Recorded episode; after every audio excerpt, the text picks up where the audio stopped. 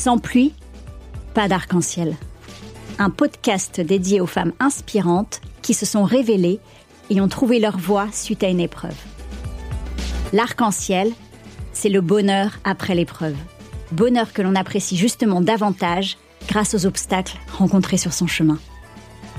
Je suis Sarah Pebro, comédienne, humoriste et auteur. J'ai eu un cancer du sein à 30 ans. J'en ai fait un spectacle qui s'appelle K Surprise, après avoir publié un livre, Sarah, 30 ans, mon cancer, même pas peur. Suite à mon cancer, j'ai eu mon plus bel arc-en-ciel. Un bébé. Sans pluie, pas d'arc-en-ciel. Un titre inspiré de ma grand-mère adorée, Mamé. Grâce au récit de mes invités, vous serez, je l'espère, inspiré, reboosté, empli d'espoir, pour ne plus attendre, vous affirmer dans votre voix et donner tout pour réaliser vos rêves. Ronsard écrivait C'est la nuit qu'il est beau de croire à la lumière. L'épreuve est une occasion donnée pour donner une nouvelle direction à sa vie et réaliser ses rêves. Sans pluie, pas d'arc-en-ciel.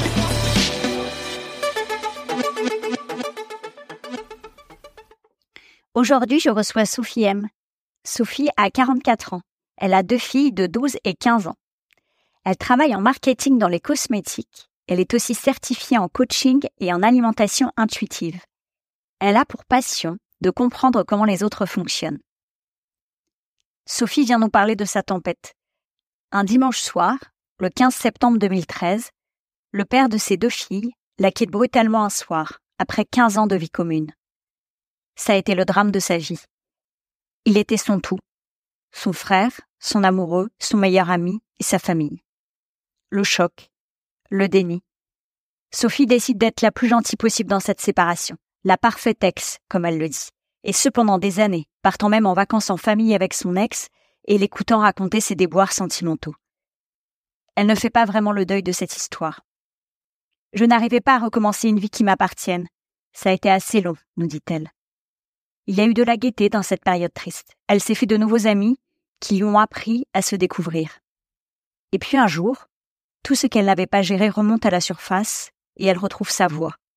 Au bout de 8-9 ans. En formalisant enfin la séparation et en demandant ce à quoi elle a le droit pour ses filles. Son arc-en-ciel, il est venu peu à peu. C'est d'arriver à être elle-même et à assumer tout ce qu'elle aime et ce qu'elle n'aime pas. Être libre finalement, après une longue lutte. Ses conseils, s'écouter. Arriver à prendre ce temps qui a l'air de servir à rien et qui sert tellement pour que les couches du dessous arrivent à remonter un peu. Essayer d'être courageux, de regarder le truc en face, pas comme moi. Les épreuves, quand on les vit, nous dit-elle, je vais pas dire qu'elles ont un sens, mais en tout cas, quand on arrive à les transformer, c'est cool, c'est des cadeaux. Moi, j'ai eu de la chance d'avoir ça. Sophie aime. Essayez toujours d'être un peu héroïque en étant gentil.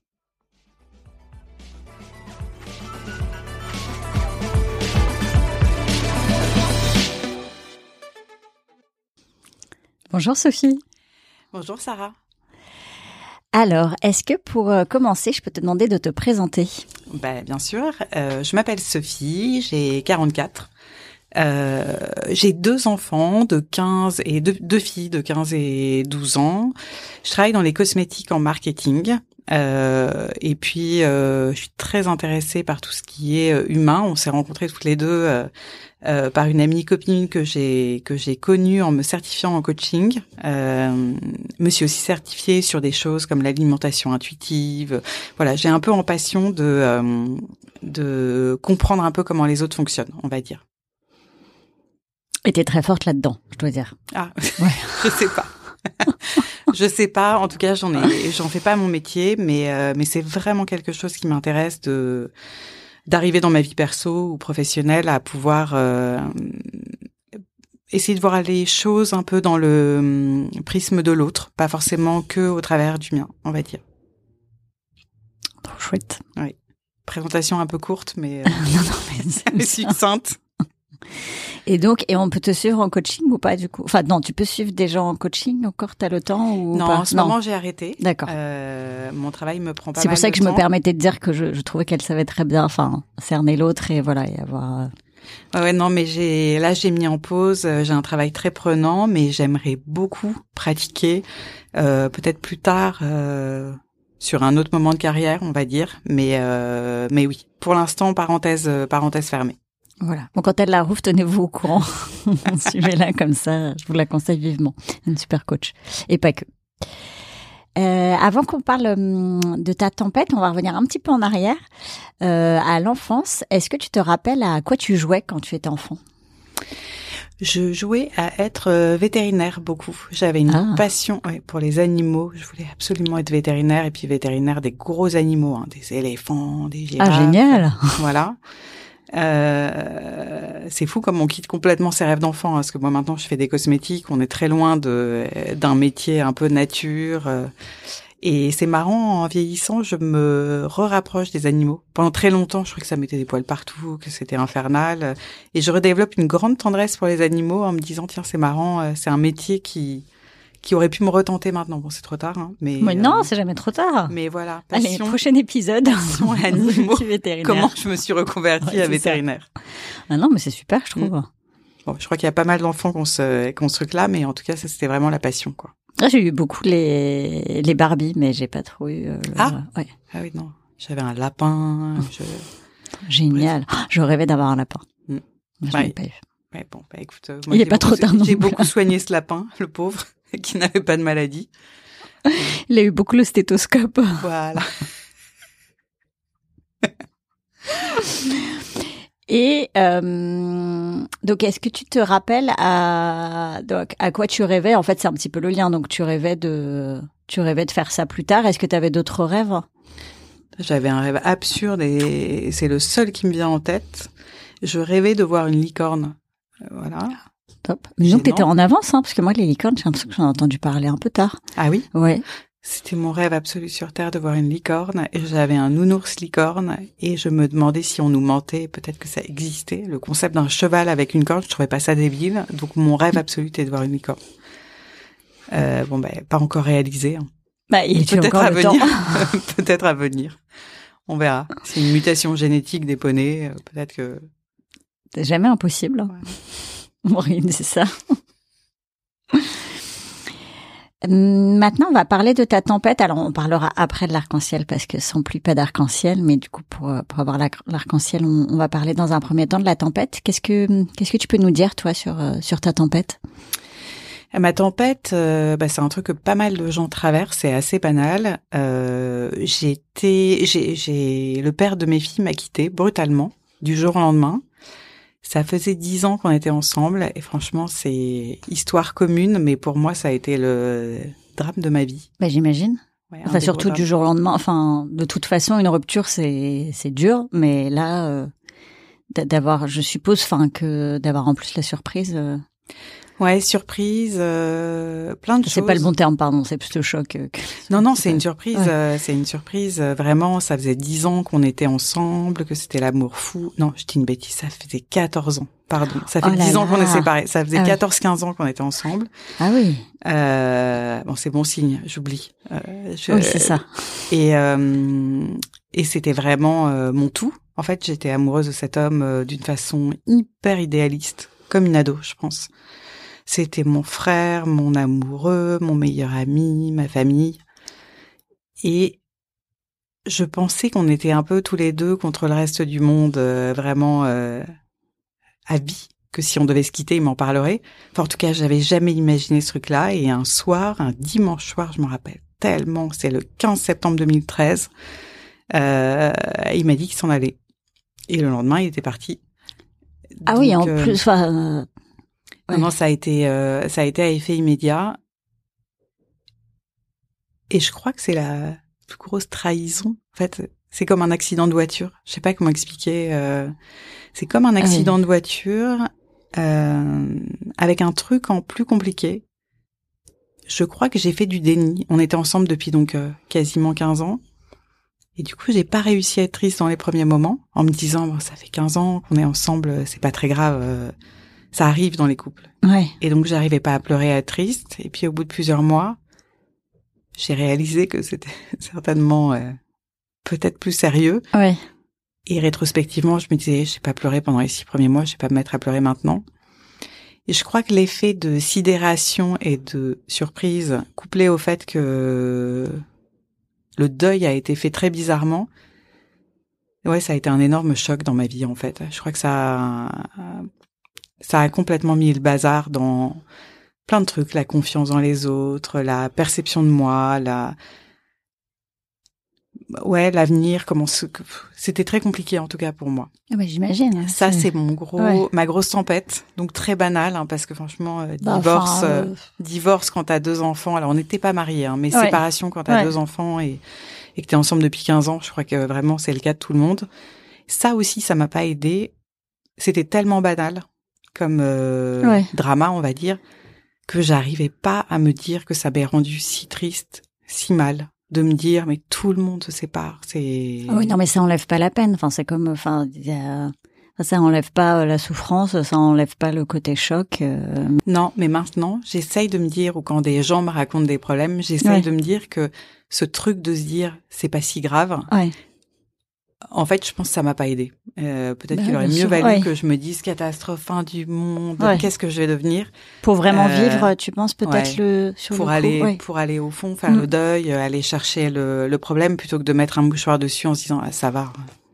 Bon, une histoire d'amour qui marche oui, pas. Oui, il y a pire, c'est bon, on avance. Il y a la guerre, il y a des maladies, il y a plein de trucs. Ne te plains pas trop. Donc euh, ça, c'est la tempête. franchement, je pense que j'ai bien mis 8-9 ans à me remettre. Ah oui. Et là, t'as entendu, ça fait 10 ans hein, qu'on est séparés. Ouais. ça fait pas si longtemps. Euh, ça fait pas si longtemps. C'est pour ça que euh, je pense que le déni du début, il était pas bien. Euh... Oui, c'est comme si finalement t'avais pas complètement pris en considération le, enfin, pas seulement le fait que ça arrive, c'est ce que ça faisait en toi. Enfin, ce que ça pouvait te, tu l'as, tu l'as pas vraiment vécu, ça, si j'ai fait un truc, en plus c'est c'est fou hein, parce que mes proches me le disaient, mais je trouvais qu'ils avaient pas raison. J'ai essayé de de rester quelqu'un de bien dans cette séparation. C'est un truc que j'essaye de faire dans ma vie. Euh, J'y arrive pas toujours, mais bon. Et du coup, cette séparation, quand il est parti, franchement, j'étais vraiment grande dame hein, et j'étais fière de moi, etc. Il est parti et euh, et quelques jours après, on, parce qu'au début, on s'est quand même un peu parlé pour comment ça se passe pour les enfants, etc. Et je sais que je lui ai dit ce truc fou de lui dire, écoute, je t'aime assez, je t'aime assez pour comprendre que tu vas reprendre ta liberté et, et aller avec d'autres nanas. Ah oui, c'est fou ça déjà. Ouais, et je le pensais vraiment. Hein. Je me disais, allez, quand t'aimes quelqu'un, euh, tu l'aimes euh, libre. Mm. J'ai un truc complètement débile, moi. Je ne supporte pas les animaux en cage. Donc, euh, ni les oiseaux dans les cages, ni les... C'est mon premier réflexe de me dire, mais enfin, quand on aime les animaux, euh, on les laisse. Euh, même le chat dans ton appartement, c'est un truc où je suis toujours un peu embêtée de me dire, mais c'est pas fait pour vivre sur un canapé, c'est fait pour courir après des oiseaux, etc. Ben, c'est un peu aussi ma vision de l'amour, c'est de me dire, mais en même temps, on s'aime pas, d'où on s'était pas marié, j'avais pas envie de contrat, je trouve que tu t'aimes euh, pour que l'autre fasse sa vie. Et donc, du coup, j'étais, je me disais voilà, un jour on va mourir. Euh, allez, hop, je je m'accroche pas, même si pour moi c'était vraiment dur parce que j'étais très amoureuse de lui à ce moment-là de ma vie. Euh, mais peut-être que si j'avais été en colère, en, le traitant de nom d'oiseau, en disant que c'était impossible, en suppliant qu'il revienne, etc., ça aurait peut-être été plus simple. Et toute cette séparation, moi j'ai eu l'impression, en tout cas euh, dans, dans, dans mon point de vue à moi, d'être parfaite. Tout le monde autour de moi me disait, mais t'es vraiment l'ex parfaite. Euh, j'ai écouté me raconter euh, ces histoires de cœur après moi. Voilà. Parce qu'on est resté assez amis, ça aussi, pour être un peu euh, quelqu'un de bien pour mes enfants.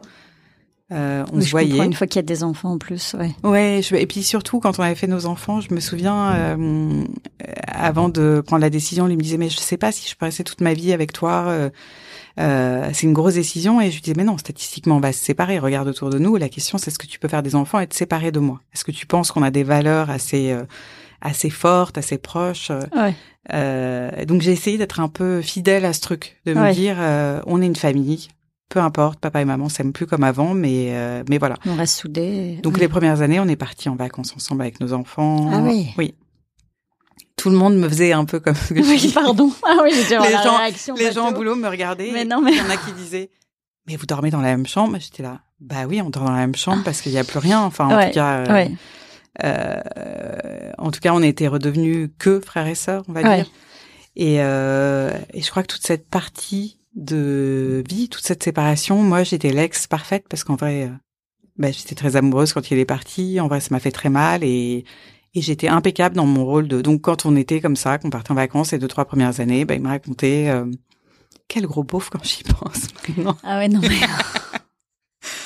Euh, mais après, imaginer le truc. Mais après, à, Ouais. sa, à sa décharge, Ouais. moi, je posais des questions et Ouais. je ressemblais à la meilleure copine hein, dans mes réactions. Donc, euh, en même En temps, même temps, euh, c'est très particulier. Puis, je veux dire, quand toi, t'as encore des sentiments, enfin, t'as aussi envie d'être là pour l'autre. Enfin, c'est très complexe comme. euh, mais j'avais l'impression que j'avais plus de sentiments. En fait, le gros Ah oui. problème de cette tempête, c'est je n'ai jamais mis à plat les trucs dans ma tête. Et donc, du coup, D'accord. Ouais.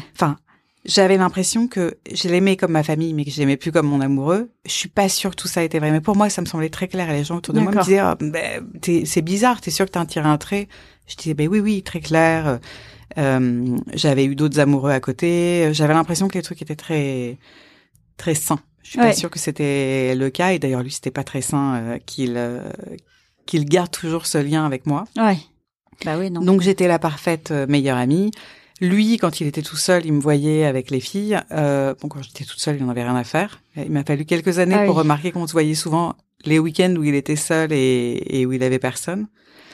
Euh, j'ai rencontré euh, la fille avec qui il est marié maintenant, euh, en étant hyper gentille, pour dire à mes filles que je l'avais rencontrée, qu'elle était trop sympa, pour que mes filles soient libres, s'autorisent en tout cas à aimer cette nana. Voilà, elle a- C'était au bout de combien de temps, du coup, ça le... Ça fait vers 7 ans, un truc comme ça. D'accord, ok. Attends, non, ça fait 10 ans, peut-être, c'était il y a- il y a 4 ans, peut-être. J'ai du mal à me souvenir, ouais, 4, 5 Ouais. ans.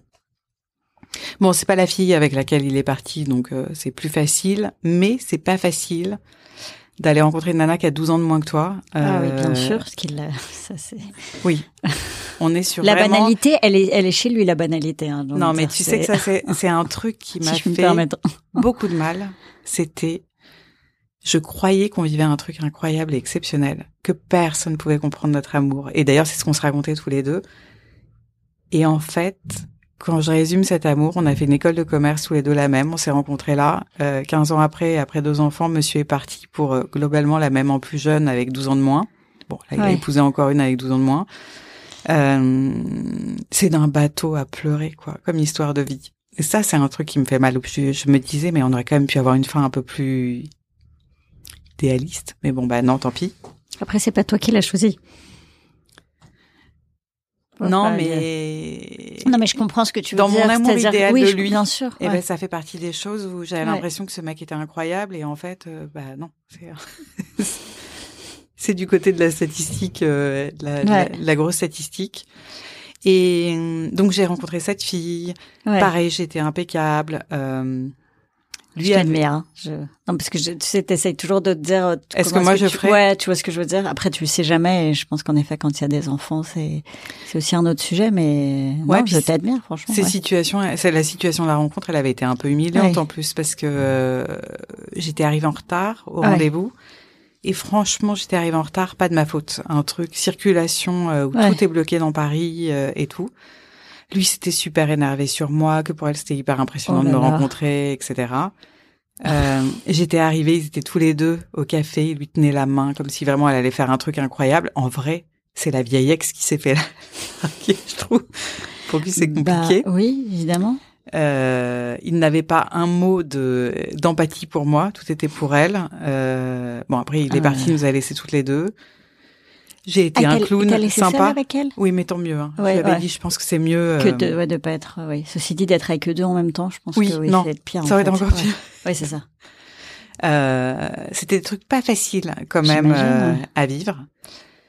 Ensuite, pendant la séparation, bah il y a tout ce qui peut se passer de la belle-mère pas sympa avec mes filles dans lesquelles j'ai toujours été franchement hyper correcte à appeler, à dire écoute, je ne dis pas que ça se passe comme ça chez toi, mais ce qui m'est retranscrit, c'est ça. Je vois. Ouais.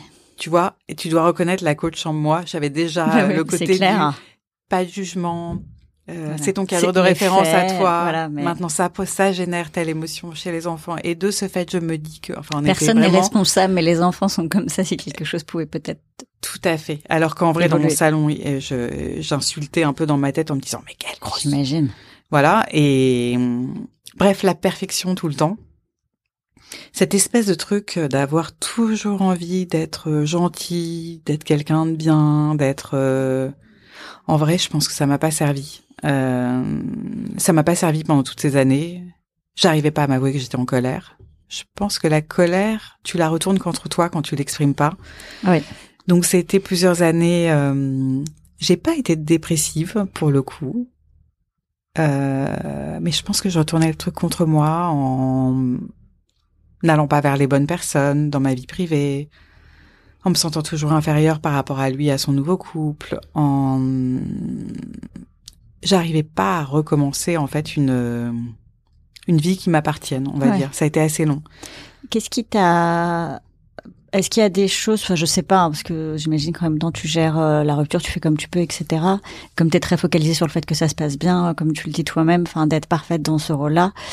Euh, est-ce que t'as, t'as, j'ai l'impression que non, mais quand même, est-ce qu'il y a des petites choses que t'as faites pour toi, pour essayer de te, ou non, t'as, tu t'es vraiment un peu effacé pendant ces années, enfin je sais pas comment dire, prendre soin de toi ou euh, faire des choses du sport, je sais pas ou autre, enfin des activités ou, ou aller voir euh, des, des personnes pour te faire aider dans, dans ce chemin-là où t'as été vraiment dans un Alors dans bizarrement, droite, euh. bizarrement, quand tu regardes ma vie pendant cette période-là, t'as pas du Ouais. tout l'impression que c'était dur. Hein, parce que D'accord. quand on s'est séparés, ce truc improbable. Donc moi, j'étais avec lui de mes 20 à 35 ans. ouais Donc pas une vie adolescente très longue avant. Mm. Euh, du coup, 35 ans, adolescence, plein de petits copains. Je me d'accord fais ouais. plein de d'amis plus jeunes Ouais. qui sont pas en couple, parce que nous, on avait quand même beaucoup d'amis de couple. euh, et puis, bah, les amis restent pas trop dans ces cas-là. Enfin, en tout cas, c'est- c'est compliqué. ouais Donc, euh, vie de fête, de sortie, D'accord. etc. Ça, ça me faisait beaucoup de bien. ouais Euh, j'ai eu beaucoup de nouveaux amis, notamment parce que les amis du passé, quand je les voyais, me regardaient un peu tous, tu sais, comme un coquère avec la, la tête sur le côté, en me disant, oh là là, 35 ans, deux enfants, ma pauvre, t'es foutu, quoi.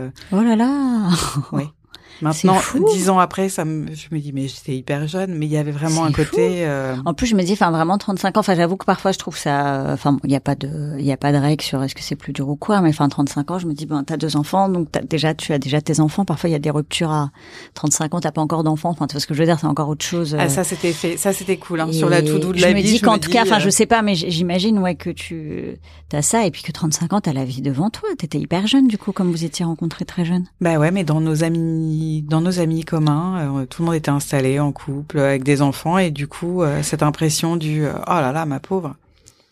Du coup beaucoup si d'amis c'était mieux nouveaux. chez eux. Ouais.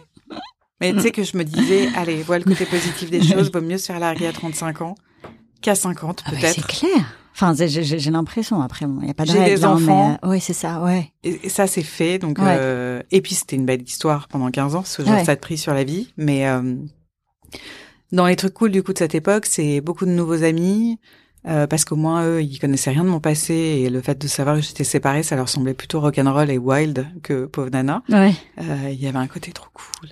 Elle, elle est séparée avec deux gosses et tout ça. Euh, donc euh, tout ça ça m'a fait beaucoup de bien. Ouais beaucoup de nouvelles relations beaucoup de nouveaux amis euh, qui m'ont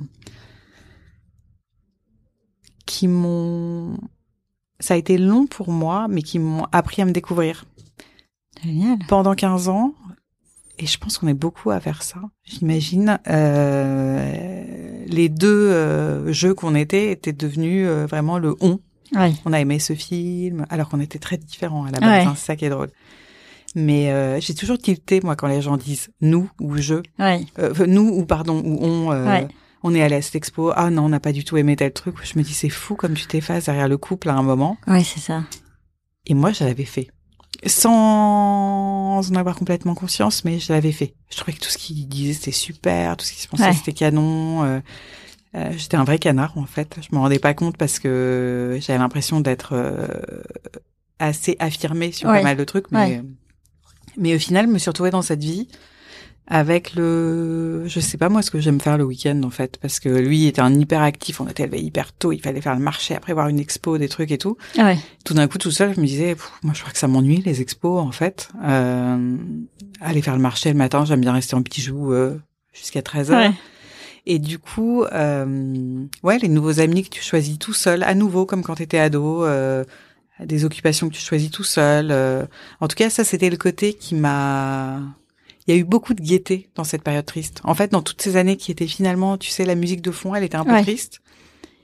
Il y a quand même eu des choses chouettes qui se sont passées à ce ouais, moment-là. ouais, ouais, Et Où c'est tu- de, de te retrouver, quoi. c'est notamment ça hein, qui a rendu difficile, je pense, le fait de clôturer cette histoire. Parce Ouais. qu'il y avait beaucoup de gaieté, parce Ouais. que euh, t'avais presque l'impression, je pense, quand tu me parlais, que ça avait été une libération.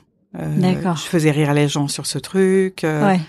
euh, ouais, voilà. En tout cas, euh, du coup, bizarrement, des années euh, pleines de rire, pleines de nouvelles rencontres, pleines d'enthousiasme, de super amis que je me suis fait, que j'ai encore. euh. Donc, c'est ça la complexité, c'est que ce soit pas noir ou blanc, on va dire. Ça n'a pas été noir ou blanc pour Ouais. moi. Ah, c'est bien. Enfin, heureusement que tu as eu aussi, Ouais. enfin, que c'était pas euh, complètement noir et que tu as pu avoir euh, ces, euh, ces choses-là. Finalement, c'était peut-être ça ton phare. Enfin, les, les rencontres, les personnes, enfin, tout à coup, euh, un petit peu te... Ouais, non, j'ai j'ai eu des gens incroyables dans ma vie, euh, incroyables dans ma vie qui m'ont beaucoup aidé. Mais euh, mais il y a un moment où je crois qu'en en langage psy on dit j'ai décompensé, Oui. c'est-à-dire que et beaucoup de quand je dis beaucoup de mes amis me disaient des trucs tellement vrais en me disant Sophie mais t'es sûre que t'es sûre que tu vas bien? Tu nous fais un Ouais. peu peur à sortir tout le temps à être tout le temps gay ça fait quand même euh, c'était quand même un truc gros que t'as eu Ouais. dans ta vie et moi toujours ce truc de me dire bon c'est une rupture ça va Ouais.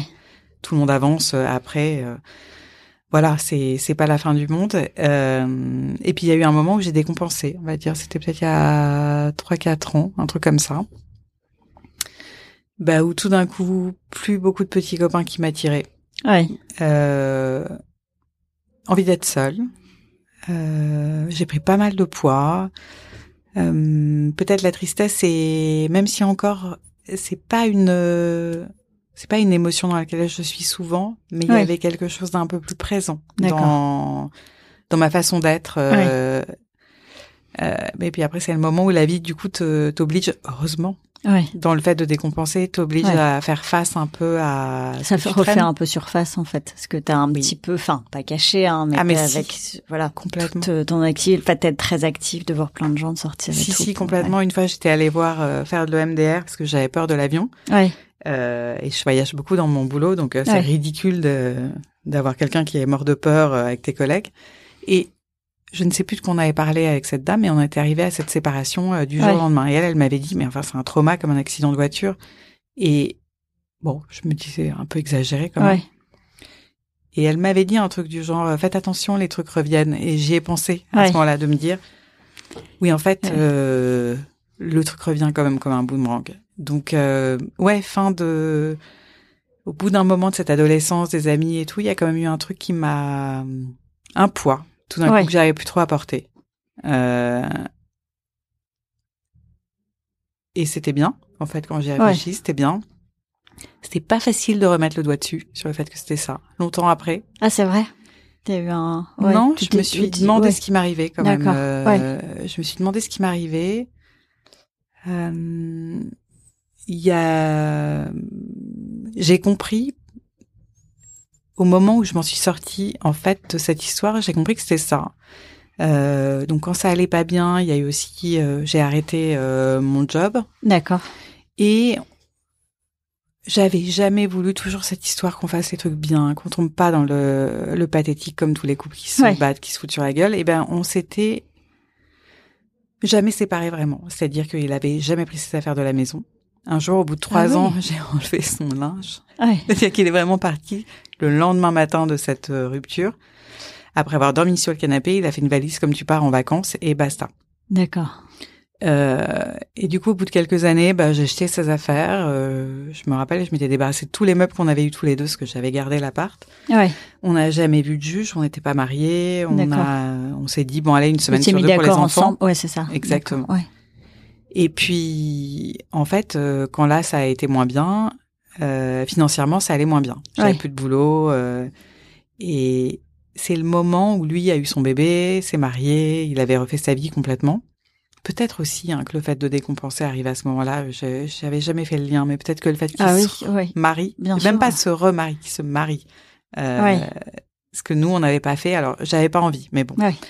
Euh, c'est quand même un truc que tu que l'autre vit avec quelqu'un d'autre. Euh, Qu'il a pas, enfin que t'as pas eu. Ouais, que t'as pas eu. Et euh, et du coup, il a fallu que je commence à lui dire, écoute, euh, donc nous on habite dans le 17e à Paris, qui est un quartier assez cher. Les filles euh, vont à l'école, on est vraiment collés, lui et moi, euh, en termes de lieu d'habitation. Et j'ai commencé à lui dire, bah écoute, j'aurais besoin que tu m'aides financièrement. Ouais. Euh, ce sur quoi il a pas du tout été d'accord. Euh, donc Pardon. voilà. mais après, je comprends hein, son il, est, point. il est merveilleux ce. Non, non, mais je comprends son point de Ouais. vue. Euh, Lui euh, part du principe que euh, une, une semaine sur deux, il euh, entretient ses filles et que après ma vie, c'est ma vie, basta. Et du coup, moi, je lui disais, bah non, mais pour rester dans ce quartier, en fait, si tu veux qu'on ait une semaine sur deux les filles, là, moi, ça va pas le faire. Donc, sinon, je déménage. Et là, on n'est plus une semaine sur deux, donc c'est ballot. Il s'arc-boute un peu sur ce truc. On essaye de faire ça intelligemment au début. On veut prendre un avocat en commun. Ouais. L'avocat nous dit, parce que du coup, je lui dis, écoute, il y a pas de souci. Il y a des gens dont c'est le métier de Ouais. nous mettre d'accord. Et on n'était pas encore en dispute. hein. Euh, et l'avocat nous dit, ça n'existe pas d'en avoir un commun. Donc, on prend deux avocats euh, séparés. Début de cette histoire où moi je dis qu'il faut qu'il me donne de l'argent pour rester dans le quartier et que lui veut pas se passe euh, plutôt sympathiquement. J'ose pas trop demander des trucs. J'ai l'impression Ouais. d'être une nana vénale. Euh, lui est pas facile quand même sur le sujet. Ouais. Euh, à me dire bah écoute, je sais pas si tu veux vivre à, Pa- à Paris, t'as qu'à trouver un travail. Bon, à l'époque, je trouvais pas complètement vite, donc euh, je trouvais Ouais. ça assez euh, assez déplacé. Euh, dans cette période, du coup, où on essayait de négocier un peu euh, gentiment euh, la pension avec un avo- avocat interposé, mais vraiment euh, sans euh, animosité. Ouais. J'ai trouvé un taf à New York D'accord. dans lequel lui m'a dit euh, tu fais ce que tu veux, tu t'en vas, mais t'auras jamais les enfants. Je lui disais mais c'est Pardon horrible, t'es en train de me dire que tu m'aides pas. Et qu'en plus, si je trouve un travail, je peux Mais là, pas- je trouve un Ouais, travail. ouais. Il s'avère qu'il est à New York. Euh, je comprends pas. Euh, bon, je prends pas le truc à New York parce que c'est trop compliqué. Même la boîte, quand je leur explique le truc, c'est trop compliqué. Ouais. Euh, en France, on me dit c'est kidnapping d'enfants si vous partez avec vos enfants. euh, donc, bref, Ouais, en tout donc, cas, le truc ouais. est compliqué. Il était quand même beaucoup dans le jugement, hein, à me dire, euh, bah, t'as qu'à trouver un travail à Paris, euh, je suis désolée, toutes tes emmerdes. En gros, c'était, il était pas méchant, mais c'était vraiment, euh, il me regardait me débattre dans mon truc, oui, sans donc c'est boulot. ça. Et puis zéro empathie, zéro aide. Et puis t'es la mère de ses enfants. Enfin, Voilà. vous avez beau être séparés. euh, il y a 15 des kilos de plus, un peu dépressive, Ouais. à vivre en jogging, parce Ouais. que du coup, j'ai racheté pas de fringues euh, à part un jogging dans lequel j'étais, j'avais pas de boulot, donc j'étais quand même tout le temps à la maison. Et ça créait pas, ça générait pas une empathie euh, de dingue. C'est fou. Et jusque là, j'avais encore pas fait mon mon deuil, on va dire, parce que j'arrivais pas. C'est un manque de courage, hein, je pense. J'arrivais pas à voir que ce mec sur lequel je m'étais raconté l'histoire de cet amour idéal, avec qui on s'est toujours bien entendu hein, pendant ces dix ans de séparation, on s'est toujours parlé euh, de façon très courtoise et tout. J'arrivais pas à me dire qu'il était aussi connard avec moi. Ouais. C'était, je crois que ça me faisait Je vois trop ce mal. que tu veux dire. Et puis surtout après autant de temps, enfin comme tu dis. euh, C'était un truc trop dur. J'avais fait ouais. du déni depuis dix ans. C'était trop dur de de regarder ça. Et, en fait, qui a ce fait que, ouais, le déclic? eh ben, nos avocats se mettent d'accord sur un truc. Ouais. Et au moment où je reçois le les conclusions, Ouais. je sais pas, ça m'apparaît vraiment que je me fais complètement avoir. En fait, c'est horrible. Les gens qui écoutent vont se dire, OK, la meuf est complètement intéressée par l'argent. En fait, dedans, il y avait son salaire. Ouais. Et j'ouvre le truc. Et j'ai envie de pleurer tellement je me dis, mais cet homme gagne comme personne que je ne connais. Ouais. Il s'avère en plus qu'il avait beaucoup d'argent de famille. Ouais. Ça rentre pas en compte dans ces trucs de séparation, mais euh, il achète un appartement de. sans crédit, etc. Ah oui, d'accord. Oui, Euh, et du coup, je regarde ce salaire et je me dis, mais comment c'est possible qu'il ne soit même pas... En fait, je me disais, mais j'aurais été à sa place, je verrais dépressif, sans boulot, chez lui, en jog, avec 15 kilos de plus. Je demandais tellement peu par Ouais. rapport à ça, euh, qu'en fait, je me suis dit, c'est pas OK. Et le, le truc qui m'a aidé, c'est mes filles m'ont dit, alors elles ont jamais suivi les détails, hein, Ouais. elles connaissent pas les histoires d'argent, mais elles savent que je demandais de l'argent à leur père, Ouais. etc. Et mes filles m'ont dit, euh, nous, ça nous regarde pas, mais maman, c'est important, bats-toi. Pour ce qui te semble Ah. juste. oui. Parce qu'une fois, on s'était un peu disputé au téléphone, Ouais. elle était dans le salon, euh, j'étais revenue euh, un peu euh, chamboulée émotionnellement sur ces sujets-là, et elles m'ont dit, franchement, maman, nous, on veut pas savoir les détails, ok, Mais il n'y a pas de raison. Bats-toi pour ce qui te semble juste. Et j'ai Ah, changé beau. Ouais. Et j'ai pris un avocat qui était pas du tout sympa. Ouais. Pas du tout sympa. Euh, très agressif. Ouais. Ça a été dur pour moi. Là, c'est Oui, le de moment sortir. Ouais, j'imagine de que mes un moment 10 ans. Ouais. de Brivante de Camp, Ouais. la perfection de ça, l'émotion, à toujours vouloir être hyper sympa, etc. Même dans Desperate Housewives, ça, on voit qu'elle. euh, elle, Elle switch aussi, je me rappelle plus. Je crois, enfin non, je crois qu'il Ma jumelle maléfique s'est révélée. Alors en restant toujours Enfin, cool. maléfique. euh, Non, en restant toujours cool, mais tout d'un coup, c'est le moment où cet avocat qui lui m'a dit mais vraiment, je veux bien croire que vous êtes sympa. Hein. Il regardait le truc sur lequel on avait failli se Ouais. mettre d'accord. Je lui avais raconté l'histoire, etc. Il m'a dit non mais là c'est même plus être sympa, vous êtes complètement cruche. Enfin, Ouais. on est à un niveau. euh, Et là, il a fallu que j'assume. En tout cas, je me suis mise en position d'assumer, euh, bah, d'être agressive avec lui Ouais. pas dans les mots. Lui était très agressif et d'ailleurs c'est drôle de toute notre séparation.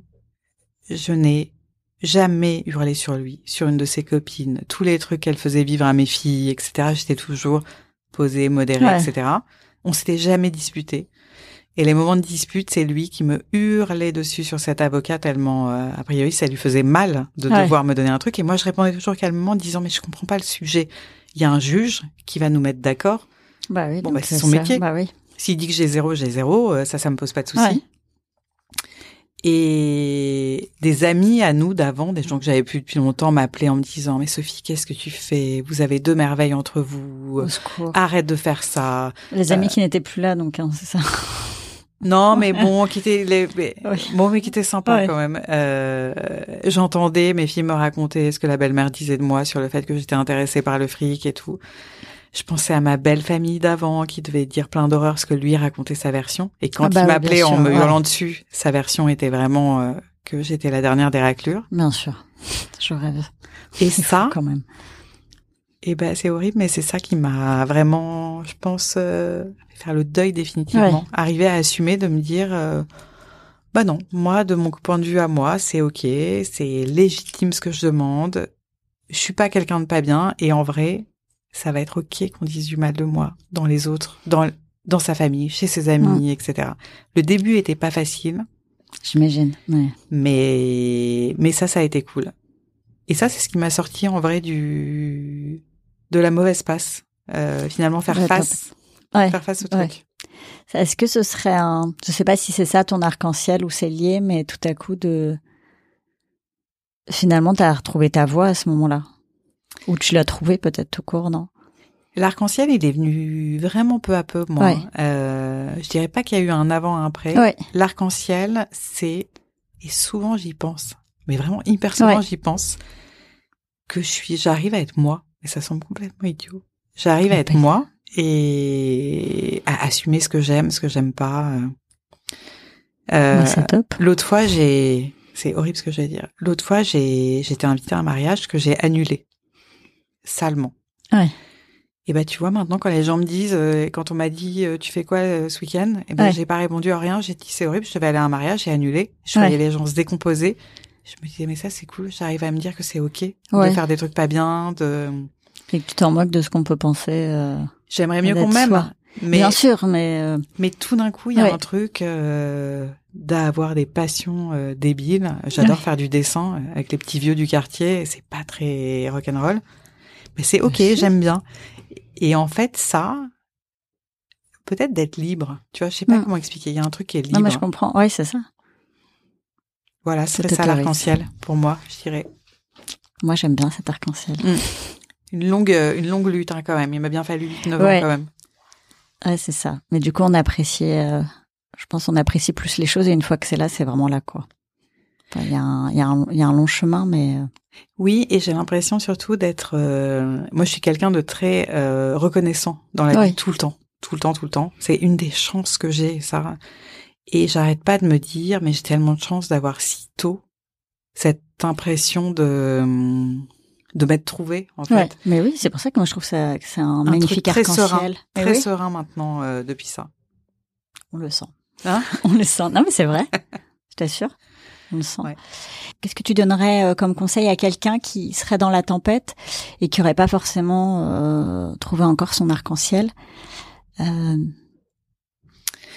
euh, pop, pop, pop, il y en a plein. Déjà, le coaching m'a m'a déformé, mais dans le bon sens. Euh, je donne pas les mêmes conseils aux amis maintenant ou aux gens que je rencontre. Avant, j'avais tendance à dire oui, moi, j'ai fait ça. Bref, Oui. à calquer des Je trucs. vois ce que tu veux dire. ouais. Euh, mais ça a un peu un lien avec le fait que je me suis trouvée. C'est quelqu'un qui est dans la tempête. Je crois que j'aurais tendance à euh, écouter beaucoup pour qu'il s'écoute aussi. Hein. Euh, c'est bête, mais d'arriver à moi, c'est le truc que j'ai pas eu. Je me suis pas écoutée. J'ai pas pris le temps. Je suis partie direct en adolescence, tout feu tout flamme, alors Ouais. que alors que j'aurais mieux fait de pleurer un bon coup, de regarder les trucs en face. Donc ouais, je dirais d'arriver à prendre ce temps qui a l'air de servir à rien, qui sert tellement, quoi, pour que tu sais les couches du dessous, elles arrivent à Ouais. remonter euh, peu à peu. Donc je dirais ça, d'essayer d'être peut-être courageux, regarder le truc en face, pas faire comme moi, mais ce serait ça mon conseil. Et euh, quel est ton mantra préféré? Mon mantra préféré, euh, même s'il m'a un peu joué des tours, euh, j'avais lu un truc qui m'a tellement marqué, c'est que c'était tellement plus courageux et héroïque d'être quelqu'un de gentil dans cette société que d'être euh, quelqu'un d'agressif, pas sympa. Et toute ma vie, c'est un truc que- qui me tient à cœur. Essayer d'être quelqu'un de bien. Essayer quand je fais des trucs pas bien, de les reconnaître, de le dire, de... Tu vois, quand avec mes filles, par exemple, parfois je m'énerve. Ouais. Euh, alors maintenant, je fais moins. Parce que c'est bizarre, cette sérénité dont je parle, elle est arrivée dans plein de zones de ma vie maintenant. Je faisais des conseils de famille en disant, bon voilà, maman a fait ça, c'est pas ok. En plus, mes filles, elles sont trop mignonnes. C'est maman, maman, c'est pardonné, t'inquiète pas et tout. Ah, ah, non, non, chouette. non, non, c'est pas comme ça. Euh, et en tout cas, d'essayer de prendre ma part de responsabilité. Et au boulot, je gère une équipe, je dois avoir pas loin de 20 personnes à gérer. Ah ouais. Euh, J'essaye d'être un manager gentil, même si dans le monde de l'entreprise, c'est souvent vu comme une faiblesse ou comme un truc. Euh, euh, ouais, essayer de me dire, allez, je fais pas un métier où je sauve le monde, mais dans mon quotidien, je vais essayer d'être euh, empathique, euh, voilà. Et souvent, j'avais envoyé du coup à mes filles ce truc-là, parce que je leur explique tout le temps qu'il faut être gentil à l'école, même s'il y a des gens ils sont pas cool, Ah ouais. il faut quand même leur parler. Enfin, il faut. Euh, ouais, c'est important d'être euh, d'être bien. Donc ça serait ça mon mantra, d'essayer d'être toujours un peu héroïque en étant gentil. Top. Et euh, est-ce qu'il y a un livre qui a changé ta vie? Il y a un livre que j'ai adoré. Alors il y a plein de livres que j'ai adoré, mais il y en a un particulièrement, c'est Belle du Seigneur. Je pense que je suis loin d'être la seule à avoir adoré ce bouquin. Ouais, il est magnifique ce livre. Il a changé ma vie parce que j'ai lu plusieurs fois Ouais. et j'ai pas lu le j'ai pas lu le même livre à chaque fois. Mm. Euh, la première fois que je l'ai lu, j'ai l'impression que c'est une histoire d'amour incroyable. Et au fur et à mesure de le relire, je trouvais que c'était tellement triste, c'était pas de l'amour cette histoire, euh, tellement triste leurs histoires de pas avoir les mêmes toilettes, pas avoir les mêmes, Ouais. euh, tu sais, pour ne avoir aucune intimité. Euh, ouais, ça m'a posé beaucoup de questions sur euh, ce dont j'avais envie pour euh, pour ma vie amoureuse. Et tu vois, ma vie amoureuse, elle a fait un peu comme ma compréhension du livre. J'ai Ouais. été avec le père de mes filles, c'était idéal. Cet homme était magnifique, intelligent. euh, il avait tout pour lui. Ouais. Euh, mais bon, c'est une histoire qui est terminée, que finalement, euh, peut-être qu'en la relisant, tu vois, quand je regarde au prisme, c'était peut-être pas une histoire idéale. Après, elle est top. Hein. Ouais. Je Puis dis pas que c'est pas une belle filles, histoire, ouais. exactement, mais euh, peut-être qu'elle était peut-être pas si idéale, peut-être qu'il y avait des choses un peu tristes dans ma relation. Et en tout cas, euh, ouais, c'est un livre qui me qui me fait dire qu'il faut peut-être des compromis dans tes attentes et tes exigences pour que ce soit au bon endroit, en tout cas. Bon, en tout cas, ceux qui l'ont pas lu, lisez-le. Lisez-le, ouais. incroyable. Et moi, ça me donne envie de le relire du coup. Je pense que c'est vrai que ça doit résonner différemment euh, selon où tu en es euh, Ouais. dans ta vie. Ouais. Et la musique qui te donne la pêche, qui va rejoindre la playlist Spotify euh, sans pluie pas d'arc-en-ciel. Alors, elle a peut-être un ou deux gros mots dedans, j'arrive pas à me rappeler des paroles, donc j'espère que je te mets pas une musique horrible. Mais en ce moment, Oui. je suis en petite passion en boucle sur euh, Thérapie Taxi, euh, leur chanson Ego Trip. Bon, j'adore énormément de titres de eux, mais en ce moment, je suis sur Ego Trip. Euh, on chante ça avec mes filles dans la voiture à tue-tête. euh, donc euh, ça aussi, génial. Ils sont séparés comme groupe, écouter leurs chansons. euh, Il y, a, y a des merveilles dans leur euh, dans leur playlist. Ouais, donc ça rejoint de l'appli Spotify. Ouais, et je confirme ouais. parce que Sophie m'a fait écouter juste avant le début de l'enregistrement et j'ai. Mais bon, ils sont pas toujours, envie, les paroles sont pas toujours classes, hein, il faut pas toutes les écouter. Ou pas avec les Attention. enfants. voilà, c'est ça, attention. Warning. Warning, tout à fait. Et euh, pour finir, est-ce que tu pourrais partager avec nous ta vision du bonheur aujourd'hui? Eh ben, ma vision du bonheur, elle est, elle est très très calme. Avant, j'avais l'impression que le bonheur, c'était vivre des trucs incroyables. Tu parlais de Barbie, mais c'était un peu ça, un Barbie Ouais. chef de la terre avec un attaché quasi hyper belle, avec un mec super et qui fait plein de voyages. Et hum, aujourd'hui, je pense que je suis heureuse. Mais franchement, hein, euh, je crois que c'est ça. Mais c'est très calme. Ma vision du bonheur, euh, c'est me dire que je fais des trucs où je suis assumée avec moi. C'est euh, c'est avoir des gens trier sur le volet, c'est pas bien comme expression, ça fait exclusif, mais euh, parfois je parle avec des amis qui me racontent des relations toxiques et je me dis souvent c'est fou. Moi autour de moi, j'ai que des gens qui sont bienveillants, qui disent Ouais. pas du mal des autres, etc. Ma vision du bonheur, c'est ce truc très simple, de calme, d'être en confiance, avoir des gens qui sont des gens bien. Ouais, ça renvoie pas du glamour genre Barbie chef de la terre, quoi. Non, mais c'est peut-être mieux en fait. Euh, Mm. Je sais pas si on a envie d'être Barbie chef de la Et tu vois, je reviens, c'est, on comprend le, je reviens vers les animaux. Maintenant, mon, Ouais. mon truc, Ouais. ça serait avoir une maison, des chiens, des poules. Trop bien.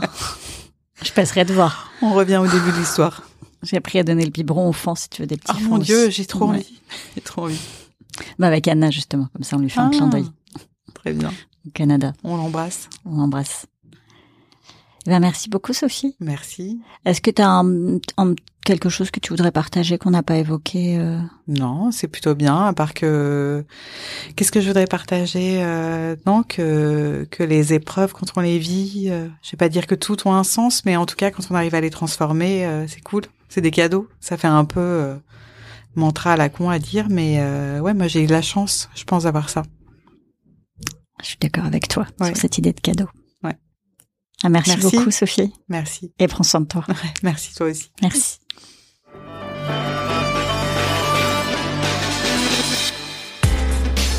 Merci d'avoir écouté cet épisode.